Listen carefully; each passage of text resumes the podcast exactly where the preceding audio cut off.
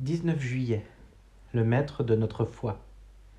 Vous m'appelez Seigneur et Maître, et vous dites bien, car je le suis. Jean 13, 13. Notre Seigneur n'impose jamais son autorité, jamais il ne dit tu dois.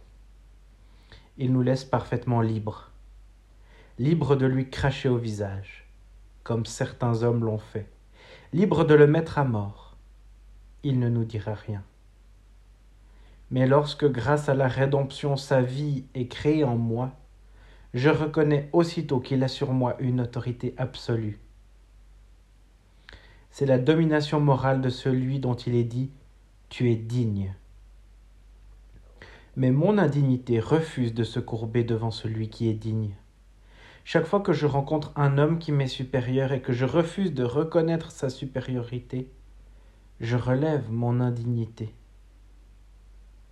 Dieu fait notre éducation par des gens qui nous dépassent, non en intelligence, mais en sainteté, jusqu'à ce que nous nous soumettions au Seigneur lui-même.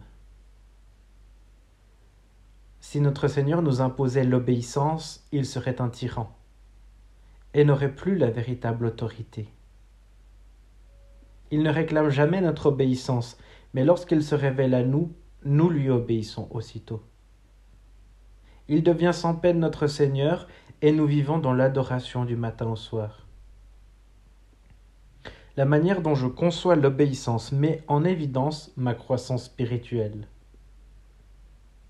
L'obéissance est un mot auquel nous devons redonner sa vraie valeur. L'obéissance n'est possible qu'entre des égaux. C'est le, rapport d'un fils à son père et non d'un domestique à son patron. Moi et le Père, nous sommes un. Bien qu'il fût fils, il a appris l'obéissance par les choses qu'il a souffertes. Le Fils a obéi en tant que Rédempteur parce qu'il était Fils, et non pas pour le devenir.